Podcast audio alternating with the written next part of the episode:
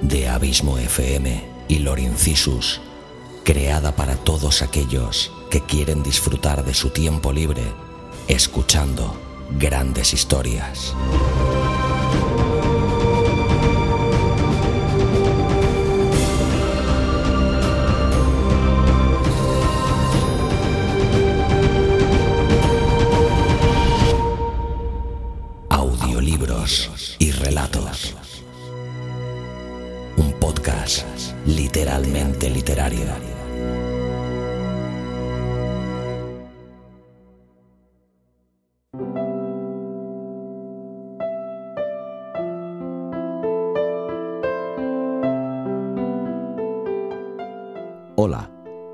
Bienvenido un día más a Audiolibros y Relatos. Gracias por estar ahí. Mi nombre es Xavi Villanueva y en este nuevo capítulo te traigo un autor excepcional. Aunque, por desgracia, aún muy desconocido por el gran público. Lo más curioso es que, sin saberlo, conocen al dedillo un montón de sus historias. Hoy, en este tercer capítulo de audiolibros y relatos, te traigo un maravilloso cuento de Roald Dahl.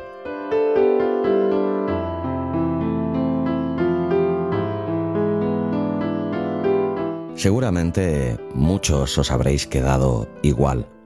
Roald Dahl no es un nombre que resulte familiar a la gran mayoría, salvo por quien ha leído su obra.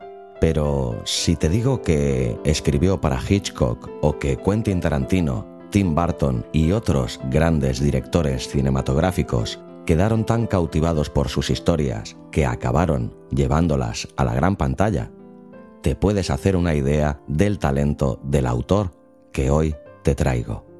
Ya que Roald Dahl escribió obras tan y tan conocidas como Charlie y la fábrica de chocolate, Matilda, James y el melocotón gigante, Four Rooms, que adaptó magistralmente Tarantino, Solo se vive dos veces, de la saga de James Bond, Chitty Chitty Bang Bang, Mi amigo el gigante y un larguísimo etcétera, así como muchos guiones para la inolvidable serie televisiva Alfred Hitchcock Presenta. Ahora sí que te empieza a sonar más Roald Dahl, ¿verdad? A mí, hace un par de años me pasaba exactamente lo mismo. No tenía ni idea de la existencia de este magnífico autor. Pero como soy asiduo seguidor del podcast Todopoderosos, tuve la grata sorpresa que decidieran hacer un programa sobre este gran desconocido. Te recomiendo muy efusivamente que escuches dicho capítulo, el número 34, ya que descubrirás un montón de curiosidades tanto sobre el autor como su obra. Pues bien, tras escuchar este capítulo de Todopoderosos, compré, en cuanto pude, una antología de sus mejores cuentos, y como tantos, caí cautivo de la prolija imaginación de este genio de la narrativa, así como de sus historias. Muchas de ellas cargadas de una finísima ironía. Hoy te voy a traer una de ellas. No es ni de lejos de las más conocidas. Algunas de ellas te las traeré en futuros capítulos de este podcast, pero esta me sorprendió tanto que he decidido que sea la primera en narrarte. Se trata de Jalea Real.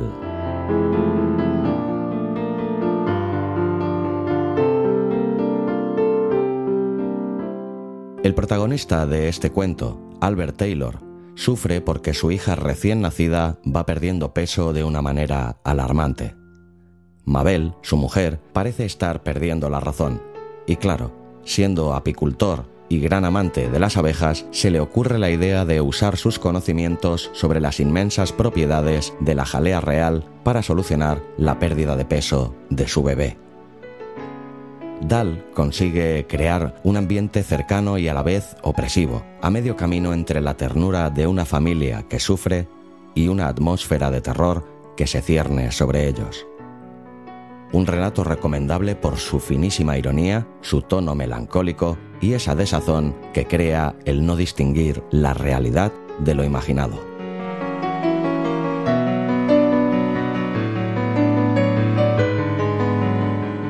Antes de dejarte con este magnífico relato, te pediré que por favor nos ayudes a hacer crecer este bonito proyecto compartiéndolo en tus redes sociales, recomendándoselo a tus amigos y familiares y si lo quieres, dejándonos un comentario tanto en el propio podcast como en su correspondiente artículo en la web audiolibrosyrelatos.com. Si crees que nuestro proyecto es interesante, déjanos un tweet dándonos tu opinión con el hashtag audiolibros y relatos. Para seguirnos y comentarnos sugerencias, peticiones, audiocomentarios o lo que estiméis, podéis hacerlo a través de Facebook en Abismo FM y en Lord Incisus, y en Twitter como arroba y arroba Lord Incisus respectivamente. También lo podéis hacer a través del correo electrónico audiolibros y relatos 45 arroba gmail.com. Por último, recomendarte que si te gusta este relato y el programa en sí, te suscribas al podcast sea cual sea la plataforma desde la que nos escuchas. Es totalmente gratuito. Ahora sí, te dejo ya con este fantástico relato. Bienvenido, bienvenida a Audiolibros y Relatos, un podcast literalmente literario. Espero que lo disfrutes.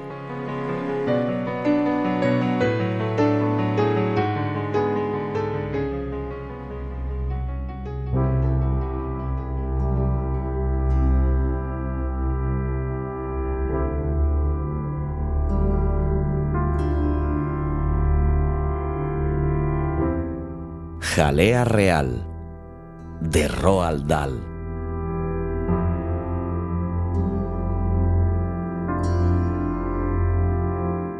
Me tiene deshecha de angustia, Albert, de veras, dijo la señora Taylor, con la mirada puesta en la criatura totalmente inmóvil a la que acunaba con el brazo izquierdo. Sé que algo va mal, lo sé, la tez de la niñita tenía algo de translúcido, de nacarado, y la piel se veía muy tersa sobre los huesos. Pruébalo otra vez, dijo Albert Taylor. No servirá de nada. Tienes que insistir, Mabel, dijo el marido. Ella extrajo el biberón de la cacerola de agua caliente y sacudiéndolo se echó unas gotas en el envés de la muñeca para comprobar la temperatura. Vamos, vamos, mi niña, susurró, despierta y toma un poquito más. Una pequeña lámpara puesta encima de la mesa cercana irradiaba un tenue resplandor amarillo alrededor de la madre. Por favor, exhortó ésta, solo un poquitín más. El señor Taylor la miraba por encima de la revista que estaba leyendo. Estaba medio muerta de agotamiento, advirtió, y su pálido rostro ovalado, de ordinario tan grave y sereno, había adquirido una expresión como tensa y desolada. Pero, aún así, la postura de la cabeza, inclinada para observar a la niña, resultaba de una curiosa belleza. ¿Lo ves? musitó. Es inútil. No lo quiere. Alzó la botella hacia la luz y con el ceño fruncido estudió la escala de medidas. Otra vez 30 gramos. No ha tomado más. Ni siquiera eso. Han sido solo 20 gramos. Esto no basta para sacar adelante a una criatura. Albert, te lo digo yo, me tiene deshecha de angustia. Lo sé, repuso el marido. Si por lo menos descubriesen qué es lo que ocurre. No ocurre nada, Mabel. Es simple cuestión de tiempo. Claro que ocurre algo. El doctor Robinson sostiene que no, Mira, replicó ella al tiempo que se levantaba, ¿no irás a decirme que es normal que una niña de seis semanas pese el disparate de un kilo menos que cuando nació? No tienes más que mirarle las piernas, no son sino piel y hueso. La diminuta criatura seguía postrada e inmóvil en el brazo de la madre. El doctor Robinson te pidió que dejaras de preocuparte, Mabel, y lo mismo dijo aquel otro médico. ¡Ja! exclamó ella. ¿No es maravilloso? Que deje de preocuparme. Por favor, Mabel. ¿Y qué quiere que haga? ¿Que me lo tome como si fuera una especie de chiste? Él no dijo eso. Detesto a los médicos, a todos, estalló la mujer. Y vuelta la espalda al señor Taylor, salió presurosa de la habitación, camino de la escalera, llevándose a la niña. Albert Taylor permaneció donde estaba y la dejó marchar. Un instante más tarde la oía caminar de un lado para otro en la alcoba, justo encima de su cabeza, con pasos nerviosos y rápidos que hacían resonar el linóleo del suelo. Pronto se detendrían las pisadas y entonces él habría de levantarse y subir, y cuando entrase en el cuarto la encontraría sentada, como de costumbre, junto a la cuna con la mirada fija en la niña, llorando en silencio y sin consentir en moverse. Se muere de inanición, Albert, le diría. Pues claro que no. Se va a morir de inanición, lo sé, y sé algo más. ¿Qué? Creo que tú piensas lo mismo, solo que no quieres reconocerlo, ¿no es así? Todas las noches, la misma escena. La semana anterior habían vuelto con la niña al hospital, donde el médico, después de un esmerado examen, dijo que no le ocurría nada. Nos ha costado nueve años tener esta hija, doctor, declaró Mabel. Si algo le ocurriese, creo que me costaría la vida. Hacía seis días de aquello, y en ese intervalo la pequeña había perdido casi un cuarto de kilo más. Pero atribularse no beneficiaría a nadie, se dijo Albert Taylor. En cosas de aquella naturaleza no quedaba más solución que confiar en el médico. Y recuperando la revista, que todavía tenía en el regazo, se puso a examinar distraídamente el índice de materias para ver qué ofrecía aquella semana. Entre las abejas en mayo, cocina a base de miel, el apicultor y la farmacopea apícola, experimentos en el control de nosema, esta semana en el apiario, lo último sobre la jalea real, los poderes curativos del propóleo, regurgitaciones, cena anual de los apicultores británicos, noticias de la asociación. Albert Taylor se había sentido fascinado toda su vida por cuanto se refiriese a las abejas. De chico solía atraparlas con las mismas manos y luego corría a casa para enseñárselas a su madre, y a veces se las ponía él en la cara y dejaba que le corriesen por las mejillas y el cuello, sin que, cosa sorprendente, le picaran jamás. Al contrario, las abejas parecían encantadas de estar con él, nunca intentaban volar y escaparse, y para librarse de ellas tenía que apartarlas con suaves movimientos de los dedos, y aún así, a menudo volvían para posársele otra vez en un brazo, en la mano o en una rodilla, o en cualquier parte donde tuviera desnuda la piel. Su padre, albañil de profesión, afirmaba que debía de haber en el niño un hedor como de brujo, algo malsano que le escapaba por los poros, y que eso de hipnotizar insectos no podía traer nada bueno. Su madre, en cambio, sostenía que era un don del Señor, e incluso llegó a compararle con San Francisco y sus pájaros. Al crecer, su fascinación por las abejas tornóse obsesión y antes de cumplir los 12 años había construido su primera colmena.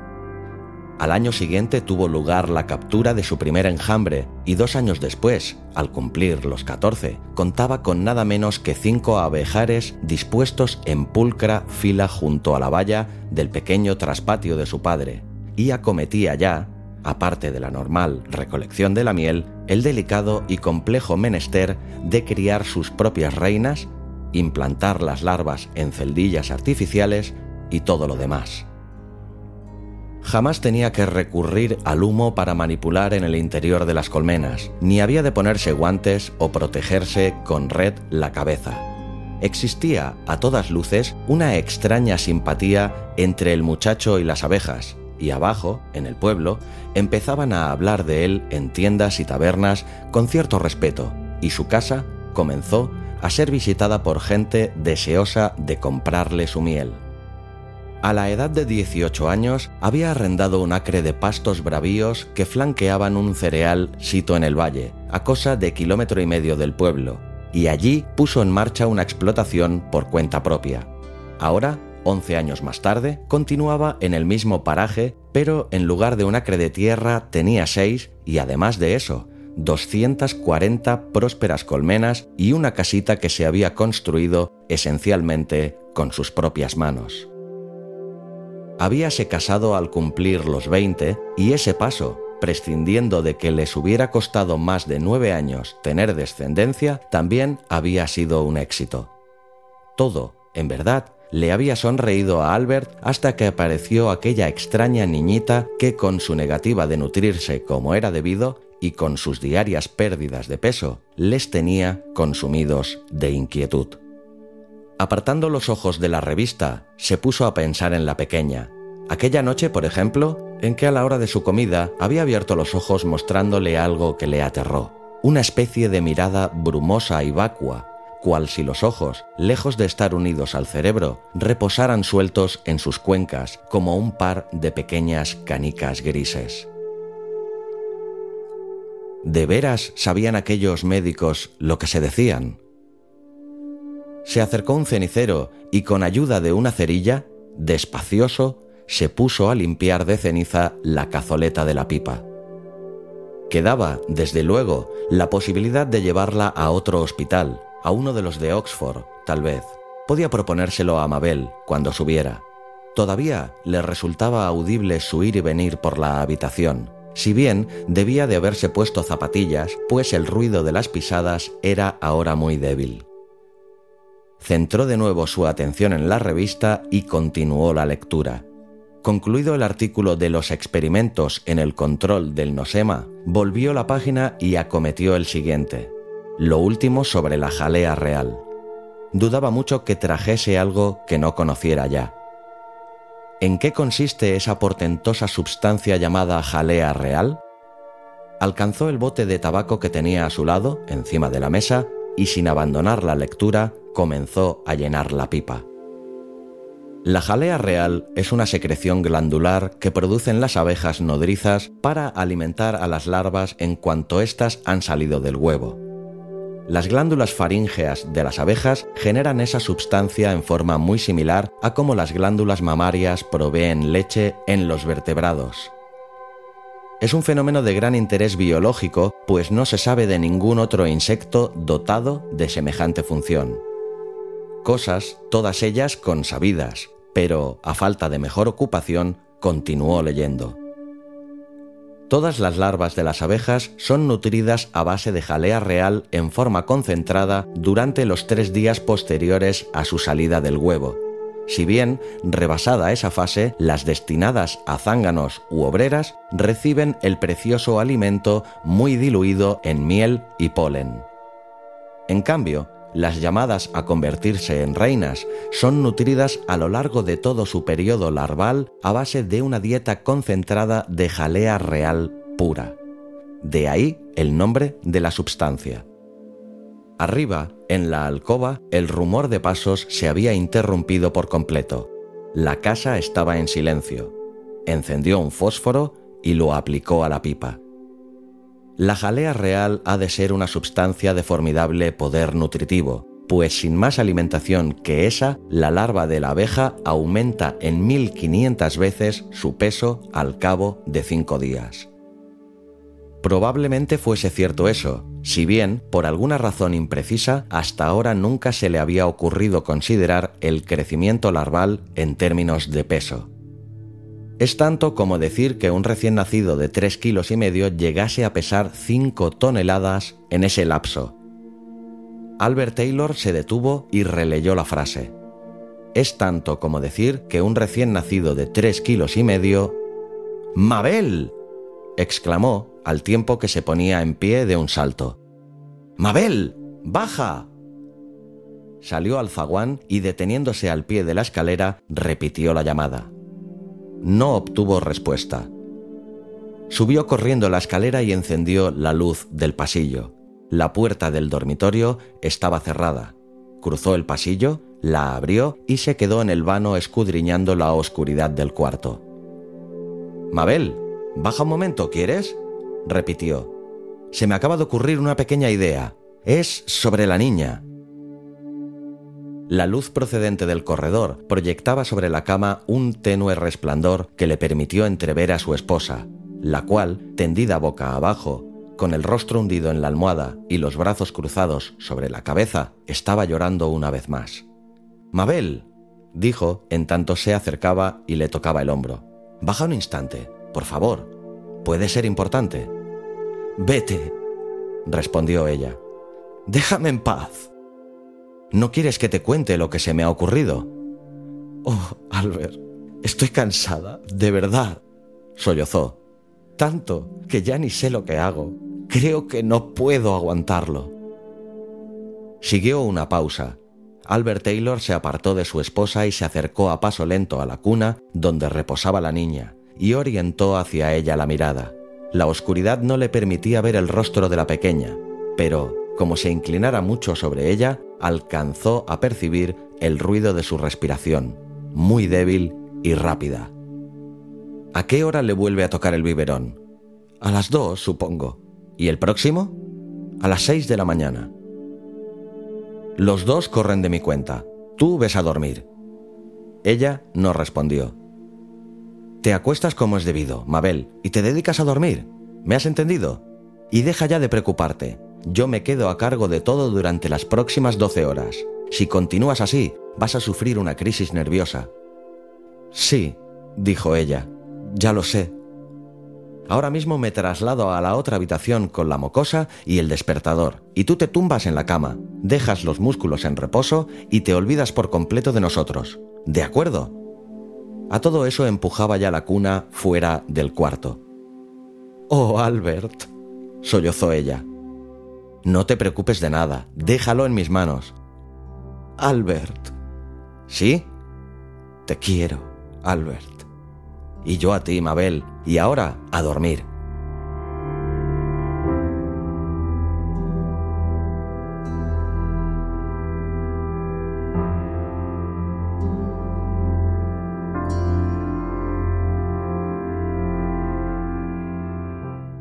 Albert Taylor no volvió a ver a su esposa hasta la mañana siguiente, cerca de las once. ¡Cielo santo! gritó ella en tanto se lanzaba escaleras abajo, todavía en bata y zapatillas. Albert, pero ¿te has dado cuenta de lo tarde que es? He dormido doce horas por lo menos. ¿Está todo en orden? ¿Cómo ha ido? Él estaba sentado apaciblemente en su sillón, la pipa entre los labios, leyendo el periódico de la mañana. La niña dormía en una especie de cuco puesto en el suelo, a sus pies. Hola, cariño. La saludó él sonriente. La señora Taylor corrió hacia el canastillo y se quedó mirando. ¿Ha querido el biberón, Albert? ¿Cuántas veces se lo has dado?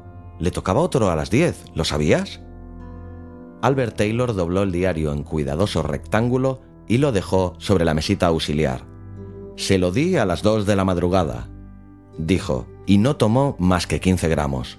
Luego a las 6 fue un poco mejor, 60 gramos. ¡60 gramos! ¡Oh, Albert! ¡Es fantástico!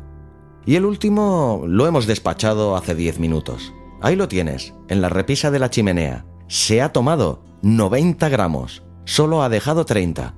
¿Qué me dices? Sonreía orgulloso, entusiasmado con su hazaña.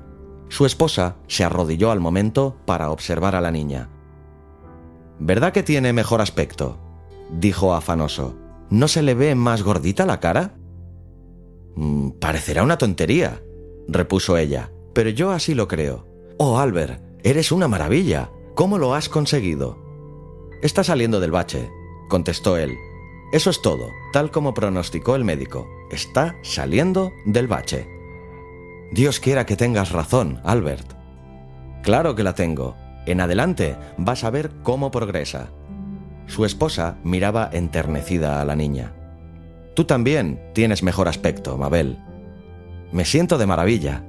Mm, lamento lo de anoche. Sigamos así de ahora en adelante. Yo me cuido de los biberones nocturnos y por el día se los das tú. Apartó ella los ojos de la cuna y le miró con ceño. No, dijo. Oh, no, no puedo permitirlo. No quiero que acabes con una crisis, Mabel. No hay peligro, ahora ya he descansado un poco. Es preferible que lo compartamos. No, Albert, esa tarea me corresponde a mí y quiero cumplirla. Lo de anoche no se repetirá. Se produjo una pausa. Albert Taylor se quitó la pipa de entre los labios y examinó el contenido de la cazoleta. Conforme, dijo. En tal caso te descargaré de trabajo pesado. La esterilización, la mezcla de los biberones y todos los preparativos. Está claro que será una ayuda para ti. Ella le observó con atención preguntándose qué le habría dado de pronto. ¿Sabes, Mabel? Lo he estado pensando y... ¿Sí, cielo? He estado pensando que hasta anoche no te ha ayudado lo que se dice nada con la pequeña. No es verdad. Sí que lo es. De manera que he decidido cargar en adelante con mi parte del trabajo. Los biberones los preparo y esterilizo yo. ¿De acuerdo? Es muy amable por tu parte, cariño, pero verdaderamente no creo que sea necesario... Vamos, mujer, exclamó él. ¿Es que quieres cambiar la suerte? Los tres últimos los he dispuesto yo y ya ves el resultado. ¿A qué hora le toca el próximo? A las dos, ¿no? Eso es. Pues ya lo tienes preparado, repuso él. Todo preparado y listo para que cuando llegue la hora no tengas más que cogerlo del estante, en la despensa, y calentárselo. ¿No representa eso un alivio? La señora Taylor se puso en pie, acercóse a su marido y le besó en la mejilla. Qué bueno eres, le dijo. Cuanto más te conozco, más te quiero. Más adelante, mediada la tarde, encontrándose Albert en el exterior, trabajando al sol entre las colmenas, la oyó vocear desde la casa. Albert. Albert. ven y la vio correr a su encuentro por entre los ranúnculos, con lo cual emprendió carrera hacia ella preguntándose qué habría sucedido. Oh, Albert, adivina lo que ha pasado. ¿Qué? Acabo de darle el biberón de las dos y se lo ha tomado todo. No, hasta la última gota. Oh, Albert, estoy tan contenta. La niña va a recuperarse. Como dijiste, está saliendo del bache. Llegada frente a él, le echó los brazos al cuello y le estrechó contra sí. Su marido le dio unas palmaditas en la espalda, rió y dijo que era una madre maravillosa. Cuando le toque el próximo, ¿querrás entrar a verla por si lo repite? Como él le asegurara que no se lo perdería por nada del mundo, ella le abrazó de nuevo, dio media vuelta y echó a correr hacia la casa, saltando sobre la hierba y cantando mientras regresaba. Como es natural, flotaba en el aire cierta expectación según se acercaba la hora del biberón de las seis. A las cinco y media los padres se hallaban sentados en la salita a la espera del momento. La botella con el preparado lácteo estaba en una cacerola de agua caliente en la repisa de la chimenea. La pequeña dormía en su canastilla puesta en el sofá. A las seis menos veinte se despertó y se puso a chillar a grito pelado. Ahí lo tienes, exclamó la señora Taylor. Reclama el biberón. Rápido, Albert. Vea por ella y pásamela. Dame antes la botella. Se la entregó y a continuación le acomodó a la niña en el regazo. Como ella le rozara cautelosa los labios con la punta de la tetilla, la pequeña la atrapó entre las encías y se puso a succionar vorazmente, con rápidas y enérgicas chupadas. ¡Oh, Albert! ¿No es maravilloso? exclamó riendo la madre. Es formidable, Mabel. En cosa de siete u ocho minutos, la niña había despachado todo el contenido de la botella. Picarona, le dijo la señora Taylor. Otra vez los 120 gramos. Albert Taylor, que observaba a la niña desde su sillón, con el cuerpo inclinado y la mirada fija en la carita, dijo, ¿Sabes qué? Hasta parece que ya haya ganado un poco de peso. ¿Qué piensas tú? La madre miró a la criatura. ¿No la encuentras mayor y más gordita que ayer, Mabel? Puede ser, Albert. No estoy segura. Aunque la verdad es que en tan poco tiempo no puede haberse producido ningún cambio verdadero. Lo importante es que se alimenta con normalidad. Ya ha salido del bache, dijo él. No creo que tengas que preocuparte más. ¿Cómo que no lo haré? ¿Quieres que suba y vuelva a poner la cuna en la alcoba, Mabel? Sí, por favor. Albert se dirigió al piso alto y trasladó la cuna. Su esposa le siguió con la niña y después de haberle cambiado el pañal, la tendió amorosamente en su camita y la arropó con sábana y manta. ¿Verdad que está preciosa, Albert? musitó. ¿No es la niña más linda que hayas visto en tu vida? Déjala tranquila ahora, Mabel, dijo él, y baja a preparar un poco de cena, que los dos nos la hemos ganado.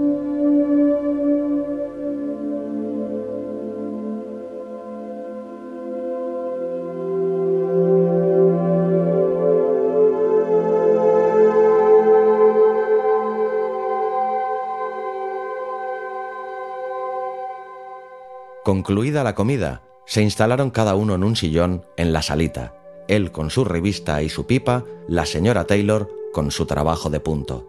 El cuadro, sin embargo, era bien distinto del de la víspera. De repente, todas las tensiones se habían disipado. El bello rostro ovalado de la señora Taylor irradiaba contento.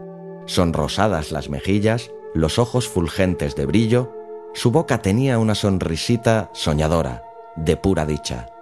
Una vez y otra apartaba de la labor la mirada y contemplaba con afecto a su marido y a ratos, interrumpiendo un instante el entrechocar de las agujas, se quedaba quieta, dirigía la vista hacia el techo y aguzaba el oído al acecho de un llanto, de una queja en el piso alto, pero todo estaba en silencio. Albert, dijo pasado un rato. Sí, cariño. Anoche, cuando subiste a toda prisa al dormitorio, ¿qué querías decirme? Hablaste de una idea en relación con la niña. Albert Taylor, con la revista apoyada en el regazo, le dirigió una mirada larga y artera. ¿Eso dije? Sí, respondió ella, a la espera de que continuase, pero él no lo hizo. ¿Dónde está el chiste? preguntó. ¿Por qué esa sonrisa? Es que verdaderamente es un chiste. Cuenta, mi vida. No estoy seguro de que deba hacerlo. Podrías tacharme de mentiroso. Pocas veces le había visto ella tan satisfecho de sí, y para animarle a hablar, sonrió a su vez. Pero la verdad, Mabel, es que me gustaría ver la cara que pones cuando te enteres. Albert, ¿qué pasa aquí? Contrario a que le apremiaran, hizo una pausa. Tú consideras que la niña va mejor, ¿verdad? dijo por fin. Claro que sí. Y convendrás conmigo en que, de la noche a la mañana, se siente de maravilla y su aspecto es enteramente otro. Sí, Albert, sí. Estupendo, añadió, la sonrisa todavía más amplia. Pues, sabes, ha sido cosa mía. ¿El qué? Que yo he curado a la niña. Sí, cariño, estoy segura de ello, repuso la señora Taylor mientras reemprendía su labor. No me crees, ¿verdad? Naturalmente que sí, Albert, y te concedo todo el mérito, lo que se dice todo. Bien, pues ¿cómo lo logré? Bueno, la señora Taylor hizo una breve pausa para reflexionar. Supongo que se trata simplemente de que eres muy hábil preparando biberones. Desde que lo haces tú, la niña no ha dejado de mejorar. ¿Quieres decir que eso tiene una especie de arte? Salta a la vista, repuso ella según continuaba con el punto y sonriendo para sí, pensaba en lo cómicos que son los hombres. Te revelaré un secreto. Has acertado de pleno. Aunque no vayas a creer, lo importante no es tanto la forma de preparar los biberones como lo que se pone en ellos. ¿Lo ves claro, no, Mabel? La señora Taylor interrumpió su labor y dirigió a su esposo una mirada penetrante. Albert, ¿no me irás a decir que has estado poniéndole cosas en la leche a la niña? Él continuaba con su sonrisa. Bueno, ¿lo has hecho o no lo has hecho? ¿Es posible? No te creo. Exhibía una extraña, feroz manera de sonreír que le dejaba al descubierto los dientes. Albert, basta ya de jugar conmigo. Sí, cariño, lo que tú digas. No es cierto que le hayas puesto nada en la leche, ¿verdad? Contéstame de una vez, Albert. Podría ser grave tratándose de un bebé tan pequeño. La respuesta es sí, Mabel. Albert, ¿cómo te has atrevido, Albert?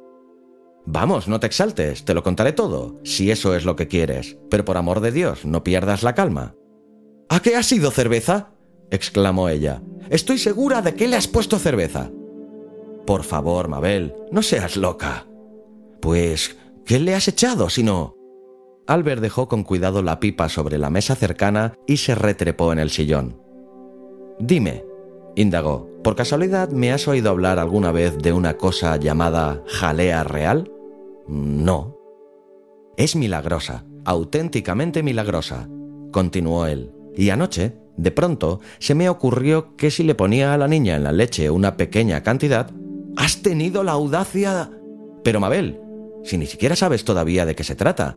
Ni me interesa, replicó ella. No puedes andar poniéndole a una niña tan pequeñita sustancias extrañas en la leche. Tú tienes que estar loco. Es del todo inofensivo, Mabel o de lo contrario, me hubiera guardado de hacerlo. Es algo que procede de las abejas. Debí imaginarlo. Y es tan caro que no hay prácticamente nadie que pueda permitirse su consumo, como no sea alguna gotita de vez en cuando. ¿Y cuánto le has dado a nuestra niña, si puede saberse?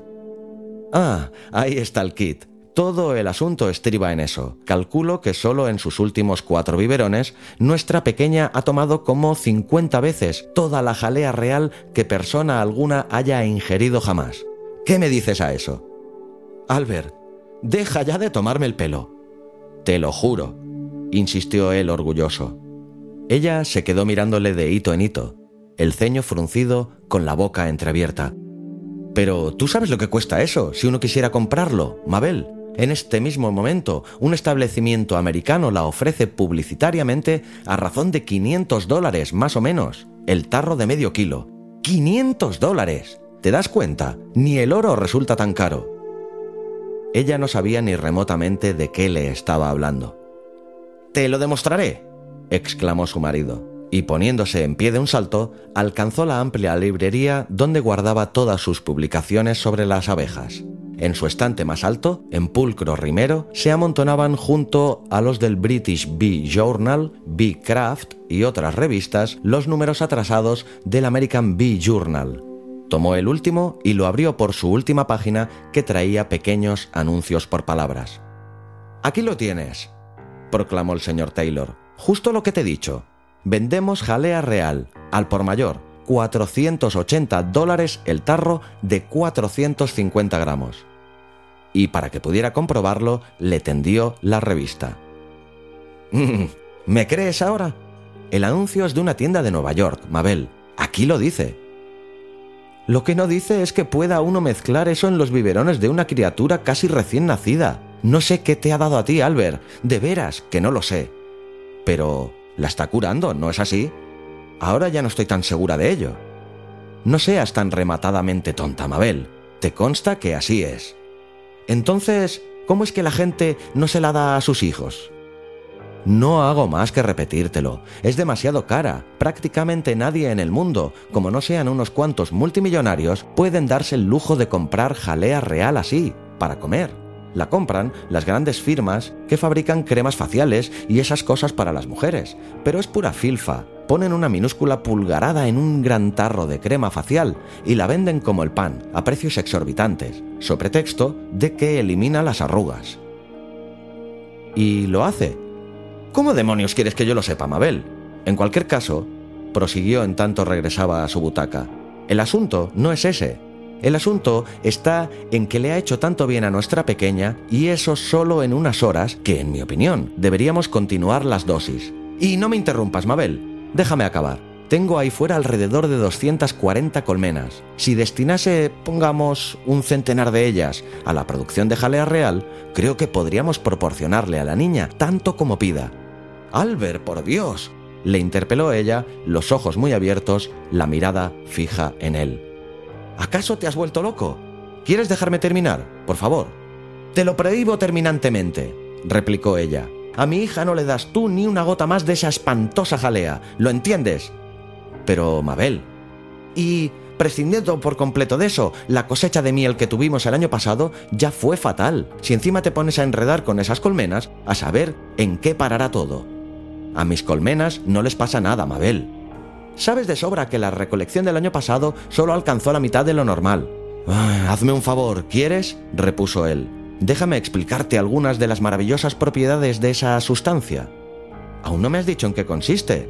Descuida, Mabel, te lo contaré. ¿Quieres escucharme? ¿Quieres darme la oportunidad de explicártelo? La señora Taylor suspiró y tomó de nuevo su labor. Sí, sin duda es preferible que vacíes el saco, dijo. Adelante, Albert, cuéntame. Sin saber bien por dónde empezar, dejó él pasar un instante no sería fácil explicar aquello a una persona que carecía por completo de conocimientos específicos sobre apicultura. Supongo que sabrás, dijo por fin, que cada colonia no tiene más que una reina. Sí, y que esa reina es la que pone todos los huevos. Sí, cariño, eso lo sé. Está bien. Solo que, aunque esto lo ignores, la reina puede poner, en realidad, distintas clases de huevos. Es lo que llamamos uno de los milagros de la colmena. Puede poner huevos que producirán zánganos y otros que darán abejas obreras. Y si eso no es un milagro, Mabel, ya me dirás qué puede serlo. Sí, Albert, de acuerdo. De los zánganos, que son los machos, no nos ocuparemos. Las obreras son todas hembras, como también la reina, claro está. Las obreras, sin embargo, son hembras asexuadas. No sé si me explico. Sus órganos están completamente atrofiados. La reina, en cambio, es portentosamente sexual. En rigor, puede poner en un solo día el equivalente de su peso en huevos. Ahí se detuvo para poner en orden sus ideas. La cosa funciona de la siguiente manera. La reina recorre el panal poniendo sus huevos en lo que llamamos las celdillas. ¿Te has fijado en esos centenares de agujerillos que tiene el panal? Pues bien, existen panales de cría idénticos a los melíferos salvo por el hecho de que en lugar de miel, las celdillas contienen huevos. En cada una de ellas la reina pone un huevo y al cabo de tres días cada uno de esos huevos da un diminuto gusanillo o lo que nosotros llamamos larva.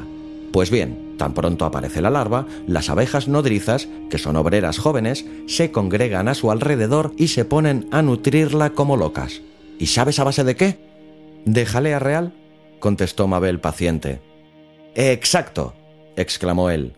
Eso es, ni más ni menos, lo que le dan. Esa sustancia la extraen de una glándula que tienen en la cabeza, y para nutrir a la larva se dedican a segregarla en las celdillas. ¿Qué ocurre entonces? hizo una pausa teatral, fijó en ella, parpadeantes, sus ojos de un gris acuoso y volviéndose sin dejar el sillón, lentamente alcanzó la revista que había estado leyendo la víspera. ¿Quieres saber qué ocurre entonces? dijo en tanto se humedecía los labios. Me muero de impaciencia.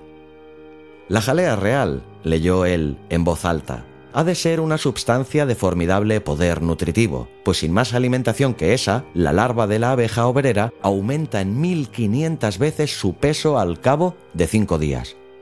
¿En cuántas veces? En 1500, Mabel. ¿Sabes lo que significa eso a escala humana? Significa. Bajó la voz y adelantando el cuerpo, la asaeteó con aquellos ojos suyos pequeños y descoloridos que en el transcurso de cinco días un niño que pesara inicialmente cinco kilos y medio acabaría pesando cinco toneladas. La señora Taylor interrumpió por segunda vez su trabajo. Bueno, tampoco has de tomarlo al pie de la letra, Mabel. ¿Quién lo dice? Es simplemente un ejemplo científico y nada más. Está bien, Albert, continúa. Pero eso no es más que la mitad de la historia. No acaba ahí la cosa. Todavía no te he contado lo más asombroso de la jalea real. Ahora voy a demostrarte cómo puede convertir a una obrera vulgar y corriente, de aspecto neutro y prácticamente desprovista de órganos de reproducción, en una enorme, espléndida, bella y fértil reina. ¿Intentas decir que nuestra pequeña es vulgar y de aspecto neutro? indagó ella incisiva. Vamos, Mabel, no me atribuyas cosas que no he dicho, por favor. Escucha esto. ¿Sabías que la abeja reina y la abeja obrera, aunque distintas por completo al crecer, proceden de huevos idénticos? Eso no me lo creo.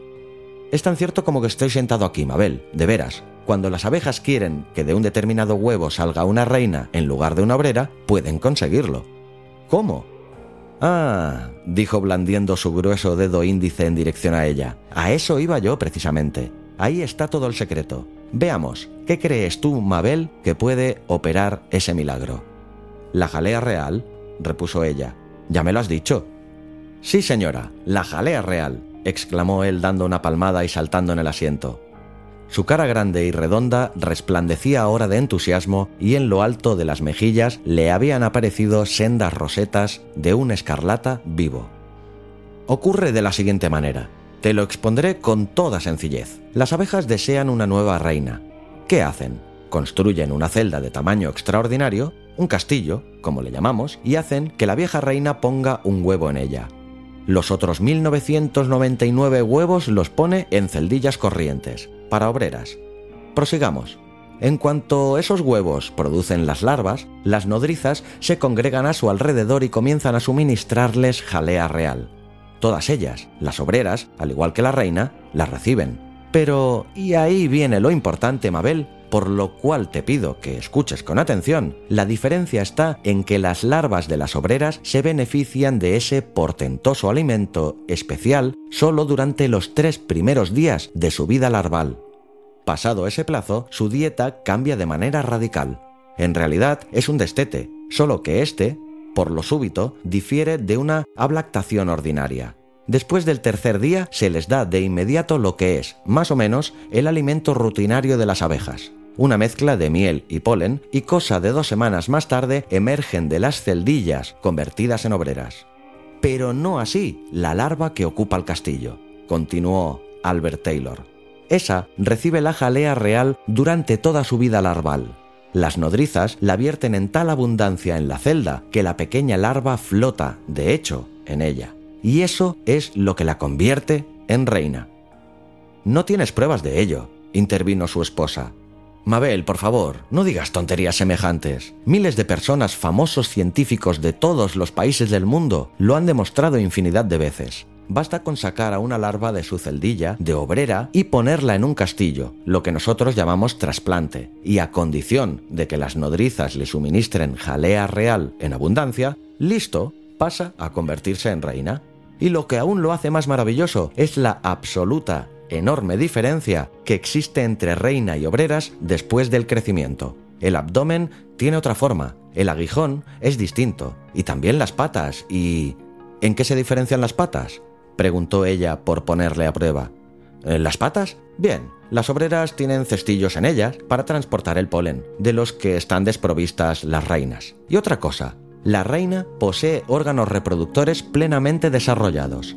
Las obreras no. Y lo más pasmoso de todo, Mabel, mientras que la reina vive de 4 a 6 años, por término medio, las obreras apenas alcanzan otros tantos meses de vida. Y todas esas diferencias por el simple hecho de que una recibió jalea real y la otra no.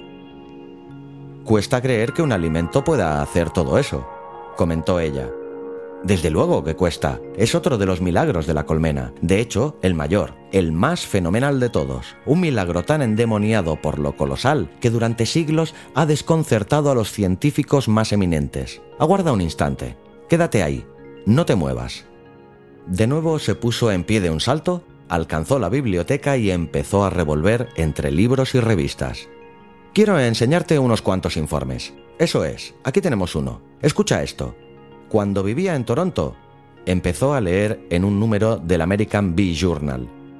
Al frente del magnífico laboratorio científico que el pueblo de Canadá le había donado en reconocimiento del magno servicio prestado a la humanidad con su descubrimiento de la insulina, el doctor Frederick A. Banting se sintió intrigado por la jalea real, habiendo pedido a sus ayudantes que realizasen un análisis fraccional básico, se detuvo en fin, eh, no es necesario que te lo lea todo, pero el resultado es el siguiente. El doctor Banting y su equipo extrajeron y se pusieron a analizar jalea real de castillos habitados por larvas de dos días. ¿Y qué crees que descubrieron? Pues descubrieron, se contestó él mismo, que la jalea real contenía fenoles, esteroles, glicerinas, dextrosa y, aquí viene lo sensacional, de 80 a 85% de ácidos no identificados. Plantado en pie junto a la librería, revista en mano, había compuesto una extraña sonrisita furtiva, de triunfo, y su esposa le miraba desconcertada. Albert Taylor no era alto, dueño de un cuerpo rollizo, de aspecto pulposo, puesto sobre abreviadas piernas un tanto combas que no lo elevaban mucho del suelo. Su cabeza descomunal, rotunda, estaba cubierta de pelo muy corto e hirsuto, y desde que había dejado definitivamente de afeitarse, la mayor parte de su cara quedaba oculta bajo una pelusa parda de acaso 3 centímetros de longitud. Como quiera que se mirase, ofrecía el hombre una estampa bastante grotesca. Era imposible negarlo. De 80 a 85% de ácidos no identificados, repitió. ¿No es prodigioso? dijo conforme volvía a los estantes y rebuscaba entre otras publicaciones. ¿Eso de ácidos no identificados? ¿Qué quiere decir? Pues ahí está la cosa. Nadie lo sabe. Ni siquiera Benting consiguió descubrirlo. ¿Has oído hablar de Benting? Mm, no. Pues debe ser, con seguridad, el más famoso de cuantos médicos célebres viven todavía. No te diré más. Viéndole revolotear delante de la biblioteca, reparando en su cabeza hirsuta, su rostro velludo y su cuerpo regordete y mollar, pensó, sin poder evitarlo, que aquel hombre tenía, curiosamente, algo de abeja aunque había visto a más de una mujer adquirir el aspecto del caballo que montaban, y también advertido que los criadores de pájaros, bull terriers y perros pomeranios guardaban a menudo leves pero asombrosos parecidos con los animales de su elección, nunca hasta entonces se le había ocurrido que su marido pudiera asemejarse a una abeja, y eso le produjo una pequeña sacudida. ¿Y esa jalea real llegó Venting a comerla? quiso saber. Por supuesto que no, Mabel. No disponía de ella en cantidad suficiente. Es demasiado cara. ¿Sabes una cosa? dijo ella mirándole de hito en hito, pero aún así con una suave sonrisa. No sé si lo habrás notado, pero empiezas a parecerte un poquitín a una abeja. Él se volvió y fijó en ella los ojos. Supongo que es por la barba, sobre todo, continuó la señora Taylor. De veras me gustaría que te la quitaras. Hasta su color resulta un poco abejuno, ¿no te parece? ¿De qué demonios estás hablando, Mabel? Albert, le increpó ella, esa lengua. ¿Quieres o no quieres seguir enterándote de esto? Sí, cariño, perdona. Era solo una broma. Continúa. Volviendo a su posición de antes, sacó él de la librería una nueva revista que se puso a hojear. Escucha esto, Mabel. En 1939, tras un experimento realizado con ratas de 21 días de edad a las que inyectó jalea real, en proporciones oscilantes, Hale observó un precoz desarrollo folicular de los ovarios en proporción directa a las dosis inyectadas. Ahí lo tienes, exclamó la señora Taylor. Lo sabía. ¿Qué sabías? Que algo horrible iba a suceder. Bobadas. No hay nada de malo en eso. Y aquí tenemos otro, Mabel. Steele y Bordet descubrieron que tras serle administrada una minúscula dosis diaria de jalea real, un ratón previamente incapaz de procrear fue padre multitud de veces. Albert, esa cosa es demasiado fuerte para dársela a un niño de pecho, protestó la mujer. No me gusta ni pizca. Tonterías, Mabel. ¿Por qué si no las experimentan solo en ratas? Anda, contéstame. ¿Cómo es que no la toman ellos mismos, esos famosos hombres de ciencia? Pues porque son demasiado inteligentes, esa es la razón. ¿O piensas que el doctor Benting se arriesgaría a dejar inservibles unos valiosos ovarios? De ningún modo. Pero sí se la han administrado a seres humanos, Mabel. Aquí viene todo un artículo sobre ello. Presta atención. Y, vuelta a la página, reemprendió su lectura en voz alta. En México, en 1953, un grupo de ilustrados científicos comenzó a tratar con minúsculas dosis de jalea real afecciones tales como la neuritis cerebral, la artritis, la diabetes, la autointoxicación debida al tabaco, la impotencia masculina, el asma, el croup, la gota, y sigue todo un montón de testimonios firmados. Un famoso agente de cambio y bolsa de la Ciudad de México contrajo una psoriasis particularmente rebelde que le hizo físicamente repulsivo. Sus clientes empezaron a dejarle y su negocio a resentirse. Desesperado, recurrió a la jalea real, una gota en cada comida, y visto y no visto, pasada una quincena, había sanado. Un mozo del café Jena, también de la Ciudad de México, dio fe de que, tras ingerir en forma de cápsulas minúsculas dosis de esa portentosa sustancia, su padre engendró a sus 90 años un varoncito rebosante de salud un promotor taurino de Acapulco, a quien habían endosado un toro de aspecto más bien letárgico, le inyectó, justo antes de que entrase en el ruedo, un gramo de jalea real, una dosis excesiva, con lo cual el astado tornóse tan ágil y agresivo que al poco había dado cuenta de dos picadores, tres caballos, un diestro y por último... ¡Escucha! le interrumpió su esposa. Creo que la niña está llorando. Albert apartó la mirada de la lectura. En efecto, un vigoroso berreo sonaba arriba, en la alcoba. Debe de tener hambre, apuntó. Válgame Dios, exclamó su esposa al consultar el reloj. Si hace rato que volví a tocarle. Rápido, Albert, prepara tú el biberón mientras yo voy a buscarla. Pero date prisa, no quiero hacerla esperar. Medio minuto más tarde la señora Taylor reaparecía con la niña que gritaba en sus brazos. Todavía no habituada al pavoroso e incesante alboroto que un bebé saludable organiza cuando reclama su alimento, venía toda aturdida. Deprisa, Albert, por favor. voceaba en tanto que, instalándose en el sillón, se acomodaba a la niña en el regazo. Deprisa. Albert volvió de la cocina con la botella de leche tibia que le entregó. Tiene la temperatura justa, dijo. No hace falta que la pruebes.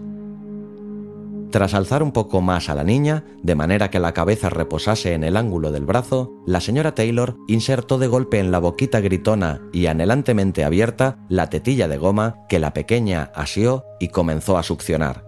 Cesó la protesta y la señora Taylor aflojó los músculos. Oh, Albert, ¿no está preciosa? Está imponente, Mabel, gracias a la jalea real. Por favor, cariño, ni una palabra más sobre ese mejunje. Me aterra. Cometes un tremendo error. Ya lo veremos. La niña seguía chupando del biberón. Creo que se lo va a terminar todo otra vez, Albert. Estoy convencido de ello. Pasados unos minutos no quedaba ni una gota de leche. ¡Oh, qué buenecita es la niña! La jaleó la señora Taylor, comenzando a retirarle con todo cuidado la tetilla. Percibiendo la intención, la niña succionó con más fuerza en su intento de aferrarse. La madre dio un tirón breve y rápido y la tetilla salió con un plop. ¡Buah! ¡Buah! chilló la pequeña. Ha tragado aire, pobrecita, dijo la señora Taylor mientras, aupada la niña al hombro, le daba palmaditas en la espalda. La pequeña eructó dos veces en rápida sucesión. Eso es, tesoro mío, ya se te ha pasado. Tras unos segundos de silencio, recomenzó el llanto. Hazla eructar más, dijo Albert. Se lo ha tomado demasiado deprisa. Su esposa se volvió a colocar a la niña sobre el hombro y se puso a frotarle la espalda. Probó sobre el hombro contrario, se la tendió en la falda, boca abajo, se la sentó en la rodilla, pero no hubo más eructos. Los chillidos, en cambio, se iban haciendo más agudos e insistentes minuto a minuto. Eh, eso es bueno para los pulmones, dijo el marido con una amplia sonrisa. Así es como los ejercitan. ¿Lo sabías, Mabel? Ya está, ya está bien, decía la señora Taylor en tanto cubría de besos la cara de la criatura. Ya está, mi niñita, ya está. Esperaron cinco minutos más, pero los chillidos no cesaron ni un instante. Cámbiale el pañal, aconsejó Albert. Lo tiene mojado, no es más que eso. Y fue a la cocina en busca de otro pañal que la madre sustituyó por el viejo. La operación no produjo cambio alguno. ¡Buah! ¡Buah! La niña continuaba gritando. No le habrás clavado el imperdible, ¿verdad, Mabel? Claro que no, replicó ella al tiempo que palpaba bajo el pañal para cerciorarse. Sentados uno frente a otro en sus respectivas butacas, sonreían nerviosos, atentos a la pequeña, ahora en el regazo de la señora Taylor, a la espera de que, fatigada, interrumpiese sus protestas. ¿Sabes qué pienso? dijo por fin Albert Taylor. ¿Qué? Que todavía tiene hambre. Apuesto a que solo quiere otro trago de ese biberón. ¿Y si le trajera una ración extra? No me parece prudente, Albert. Le hará bien, dijo él conforme se levantaba de la butaca. Voy a calentarle otro poco. Y se dirigió a la cocina, de donde regresó, pasados varios minutos, con un biberón colmado hasta el borde. Se lo he preparado doble, anunció. Por si acaso, 200 gramos. Albert, ¿Te has vuelto loco? ¿Acaso ignoras que el exceso de nutrición es tan malo como el defecto? No es preciso que se lo des todo, Mabel. Puedes quitárselo cuando te parezca oportuno. Anda. La animó inclinándose sobre ella. Anda. Dale un poco. En cuanto la señora Taylor rozó el labio superior de la niña con la punta de la tetilla, la diminuta boca se cerró sobre ella como un cepo y el silencio reinó en la estancia. La pequeña aflojó todo el cuerpo y una expresión de absoluta felicidad animó su rostro conforme iniciaba la succión. ¿Lo ves, Mabel? ¿Qué te decía? La mujer no respondió. Está hambrienta, eso es lo que ocurre. Fíjate en su manera de chupar. La señora Taylor observaba el nivel de la leche del biberón. En rápido descenso, casi la mitad de los 200 gramos habían desaparecido al poco tiempo. Listo, dijo la mujer. Ya basta. No puedes quitárselo ahora, Mabel. Sí, cariño, es preciso. Anda, mujer, dale lo que queda y deja ya de albortar. Pero, Albert, si es que está muerta de hambre, ¿no lo ves? Vamos, preciosa mía, acábate ese biberón. Esto no me gusta, Albert, dijo la esposa, aunque sin retirar el biberón. Está recuperándose del atraso, Mabel, no es más que eso. Cinco minutos más tarde, la botella estaba vacía. Esta vez, cuando le quitó poco a poco la tetilla, no hubo protesta alguna por parte de la niña, ni rechistó tendida plácidamente en el regazo de la madre, tenía los ojos lustrosos de contento, la boca entreabierta, los labios manchados de leche. ¡Trescientos gramos, nada menos, Mabel! ponderó Albert Taylor. El triple de lo normal. ¿No es pasmoso? La mujer tenía fija la mirada en la pequeña. Prieta la boca, su rostro comenzaba a recuperar de pronto la antigua e inquieta expresión de madre alarmada. ¿Qué te pasa? quiso saber su esposo. No irás a preocuparte por eso, ¿verdad? Esperar que se recuperase a base de 100 miserables gramos sería ridículo. Ven aquí, Albert. ¿Qué ocurre? Que vengas, te digo. El marido fue a situarse junto a ella. Mírala bien y dime si ves algo distinto. El señor Taylor examinó con atención a la niña. Parece más crecida, Mabel, si a eso te refieres, y más gorda. Tómala en brazos, ordenó ella. Venga, levántala. Alargó él los brazos y alzó del regazo materno a la pequeña. ¡Santo cielo! exclamó. Pesa una tonelada. Justo. ¿Y no te parece maravilloso? exclamó exultante. Apuesto a que ya vuelve a estar en su peso. Me asusta, Albert. Es demasiado rápido. Tonterías, mujer. Es cosa de esa jalea repugnante. La aborrezco. La jalea real nada tiene de repugnante, replicó el indignado. No seas necio, Albert. ¿Te parece a ti normal que una criatura empiece a ganar peso a esa velocidad? Nunca estás contenta, protestó él. Estabas muerta de miedo cuando te adelgazaba y ahora te aterra que engorde. ¿Quién te entiende a ti, Mabel? La señora Taylor se levantó del sillón con la niña en brazos y se dirigió hacia la puerta. Solo te diré, respondió por fin, que tiene suerte la chiquilla de que esté yo aquí para vigilar que no le des más cosa de esa. No diré más. Y salió de la habitación. Albert, como la puerta quedase abierta, la siguió con la mirada conforme cruzaba ella el zaguán hacia el pie de la escalera e iniciaba el ascenso. Así vio que, llegada al tercer o cuarto peldaño, su esposa se paraba en seco y por espacio de unos segundos se quedaba inmóvil, como recordando algo. Por fin, volvió sobre sus pasos, ahora un tanto apresurada, y entró de nuevo en la sala. Albert, dijo. ¿Sí? Doy por sentado que en los biberones que acabamos de darle no había jalea real. No veo por qué habrías de dar eso por sentado, Mabel. Albert. ¿Qué pasa? respondió suave, inocente. ¿Cómo te has atrevido? le increpó ella. La gran cara barbuda de Albert Taylor cobró una expresión dolorida y desconcertada. Considero que tendrías que estar muy contenta de que se haya metido otra buena dosis entre pecho y espalda. Lo digo en serio, porque esta, Mabel, era una señora dosis, Puedes creerme.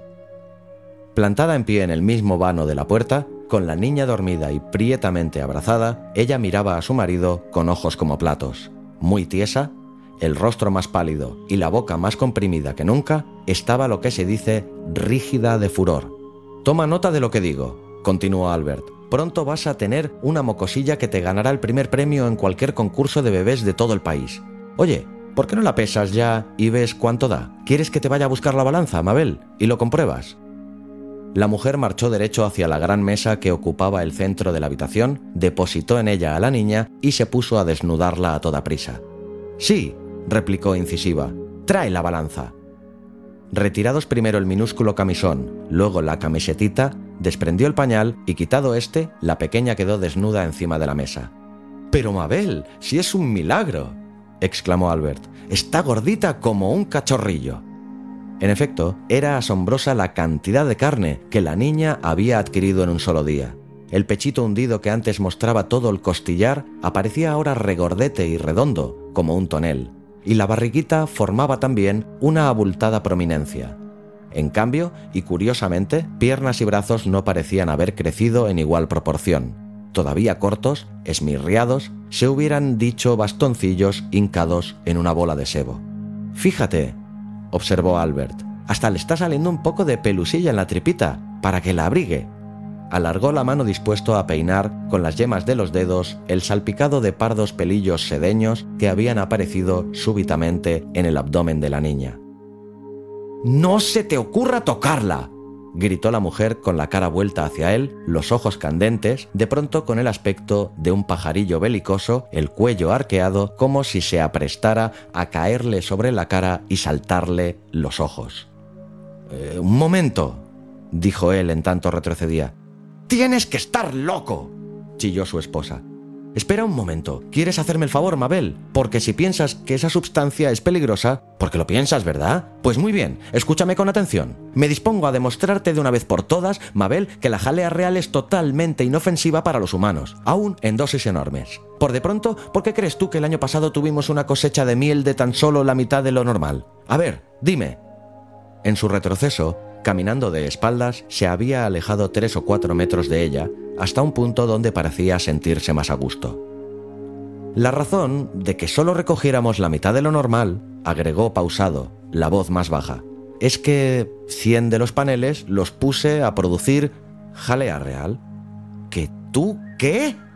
Ah, continuó ahora en un susurro. Ya sabía que te iba a sorprender un poco y, y pensar que desde entonces he estado perseverando en eso, en tus mismas narices.